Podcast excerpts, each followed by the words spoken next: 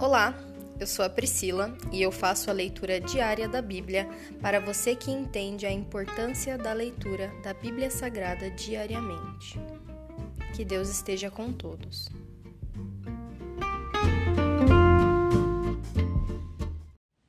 Ouça agora o capítulo 40 do livro de Ezequiel, a nova área do templo. Em 28 de abril, no 25º ano de nosso exílio, 14 anos depois da queda de Jerusalém, a mão do Senhor veio sobre mim, e ele me levou para lá. Numa visão, Deus me levou para a terra de Israel e me colocou num monte muito alto. Dali, vi em direção ao sul algo parecido com uma cidade quando ele me levou mais perto, vi um homem cuja face brilhava como bronze. Ele estava em pé junto a uma porta e tinha na mão uma corda de medir feita de linho e uma vara de medir. Disse-me: Filho do homem, observe e ouça. Preste muita atenção a tudo que lhe mostrarei. Você foi trazido aqui para que eu lhe mostre várias coisas. Depois você voltará ao povo de Israel e contará tudo o que vir. A porta leste. Viu um muro que cercava completamente a área do templo. O homem pegou a vara de medir de três metros de comprimento e com ela mediu o muro, que tinha três metros de espessura e três metros de altura. Em seguida, foi à porta leste, subiu os degraus e mediu a soleira da porta que tinha três metros de profundidade. Na passagem de entrada havia salas para guardas de cada lado. Cada uma das salas era quadrada e media três metros de cada lado, e a distância entre as salas era de 2,5 metros ao longo da parede da passagem. A soleira interna da porta, que dava para o pórtico na extremidade interna da passagem de entrada, tinha 3 metros de profundidade. Ele também mediu o pórtico. Tinha quatro metros de extensão e suas colunas tinham um metro de espessura. Esse pórtico era a extremidade interna da passagem de entrada e era voltado para o templo. Havia três salas de cada lado da passagem de entrada. Cada um tinha as mesmas medidas e as paredes entre elas também eram idênticas. Então o homem mediu a porta de entrada, que tinha 5 metros de largura e 6,5 metros de comprimento na passagem. Em frente de cada sala havia uma moreta com 0,5 metro de altura. As salas propriamente ditas tinham 3 metros de cada lado. Então ele mediu toda a largura da porta, a distância desde a parede dos fundos de uma sala para guardas até a parede dos fundos de outra sala. Essa distância era de 12,5 metros. Mediu as paredes divisórias ao longo de todo o interior da passagem até o pórtico. A distância era de 30 metros. O comprimento total da passagem de uma extremidade à outra era de 25 metros. Nas paredes das salas e em suas paredes divisórias havia janelas embutidas que se estreitavam em direção à parte interna. Também havia janelas no pórtico. As superfícies das paredes divisórias eram enfeitadas com entalhes de palmeiras. O pátio externo. Então o homem me levou pela entrada até o pátio externo do templo.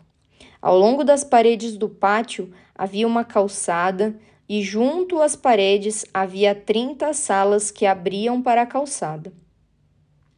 A calçada ladeava as portas, e seu comprimento desde os muros até o pátio era o mesmo da passagem de entrada.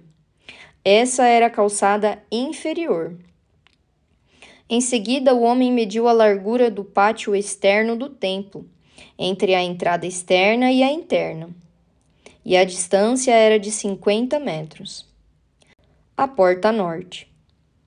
O homem mediu a porta norte da mesma forma que a leste. Também ali havia três salas e um pórtico. Todas as medidas eram iguais às da porta leste. A passagem da entrada tinha 25 metros de comprimento e 12,5 metros de largura entre as paredes dos fundos de uma sala para guardas e a parede dos fundos de outra sala. As janelas, o pórtico e os enfeites de palmeiras eram idênticos aos da porta leste. Havia sete degraus que davam para a passagem da entrada, e o pórtico ficava na extremidade interna da passagem de entrada. Do lado norte, como do lado leste, havia outra porta que dava para o pátio interno do templo, oposta à entrada externa. A distância entre as duas entradas era de 50 metros. A porta sul. Então o homem me levou à porta sul e mediu suas partes, e eram exatamente iguais às medidas das outras portas. Tinha janelas ao longo das paredes, como as outras, e um pórtico no qual a passagem de entrada abria para o pátio externo. E como nas outras portas, a passagem de entrada tinha 25 metros de comprimento e 12,5 metros de largura. Essa entrada também tinha uma escada com sete degraus que davam para ela, um pórtico na extremidade interna e enfeites de palmeiras nas paredes divisórias. E aqui também havia outra entrada que dava para o pátio interno, oposta à entrada externa a distância entre as duas entradas era de 50 metros. Portas para o pátio interno. Então o homem me levou à porta sul, que dava para o pátio interno. Ele a mediu e tinha as mesmas medidas das outras portas. Suas salas para guardas, suas paredes divisórias e seu pórtico eram do mesmo tamanho das outras portas, e havia janelas ao longo das paredes e no pórtico.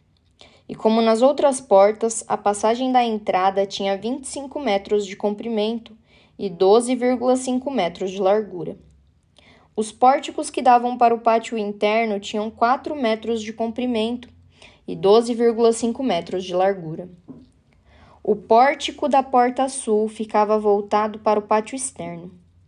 Suas colunas eram enfeitadas com palmeiras e oito degraus subiam até sua entrada. Então ele me levou à porta leste, que dava para o pátio interno. Ele a mediu e tinha as mesmas medidas das outras portas. Suas salas para guardas, suas paredes divisórias e seu pórtico eram do mesmo tamanho das outras portas, e havia janelas ao longo das paredes e no pórtico. A passagem da entrada tinha 25 metros de comprimento e 12,5 metros de largura. Seu pórtico ficava voltado para o pátio externo. Suas colunas eram enfeitadas com palmeiras, e oito degraus subiam até sua entrada. Então ele me levou à porta norte, que dava para o pátio interno. Ele a mediu e tinha as mesmas medidas das outras portas. Suas salas para guardas, suas paredes divisórias e seu pórtico tinham as mesmas medidas das outras portas e janelas dispostas da mesma forma. A entrada da passagem tinha 25 metros de comprimento e 12,5 metros de largura. Seu pórtico ficava voltado para o pátio externo. Suas colunas eram enfeitadas com palmeiras e oito degraus subiam até sua entrada salas para o preparo dos sacrifícios. No pórtico de uma das entradas internas havia uma porta que dava para uma sala lateral, onde era lavada a carne para os holocaustos. De cada lado desse pórtico havia duas mesas onde os animais para os sacrifícios eram abatidos para os holocaustos, as ofertas pelo pecado e as ofertas pela culpa. Do lado de fora do pórtico, de cada lado das escadas que subiam para a entrada norte, havia mais duas mesas. Havia, portanto, oito mesas no total: quatro do lado de dentro e quatro do lado de fora, onde se abatiam os sacrifícios. Também havia quatro mesas de pedra cortada para o preparo dos holocaustos, cada uma com setenta e cinco centímetros de comprimento e de largura, e cinquenta centímetros de altura. Sobre essas mesas eram colocadas os instrumentos para abater os animais para os sacrifícios.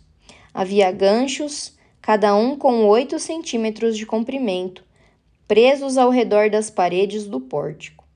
A carne dos sacrifícios era colocada sobre as mesas. Salas para os sacerdotes. Dentro do pátio interno havia duas salas, uma ao lado da porta norte, voltada para o sul, e outra ao lado da porta sul, voltada para o norte. E o homem me disse: A sala ao lado da porta norte é para os sacerdotes que supervisionam a manutenção do templo.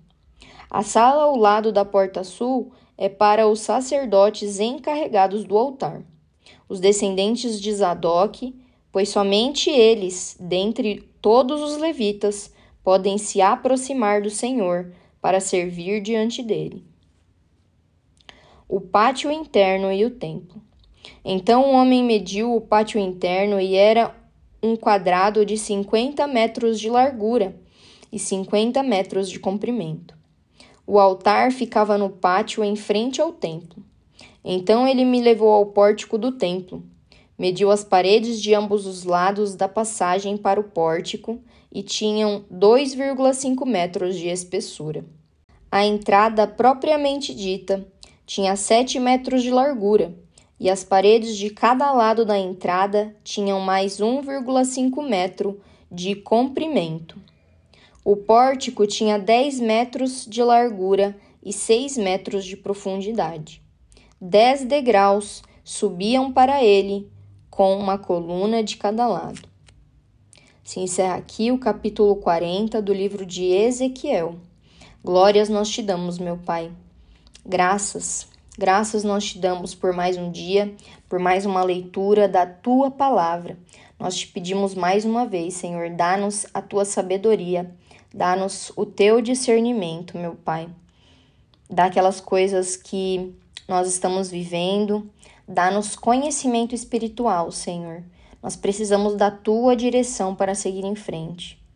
É, nós somos como um navio que, sem a direção, perde o propósito. Nós queremos o teu propósito nas nossas vidas. Nós queremos servir ao Deus dos deuses, ao Senhor dos senhores.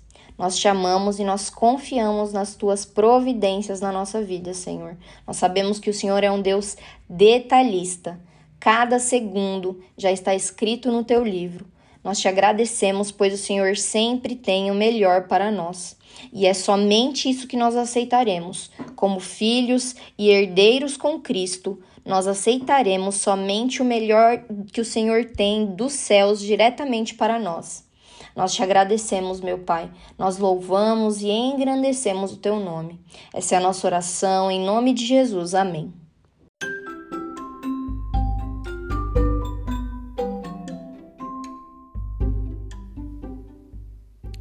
Você acabou de ouvir o Dali Bíblia, o podcast da tua leitura diária da palavra do Senhor.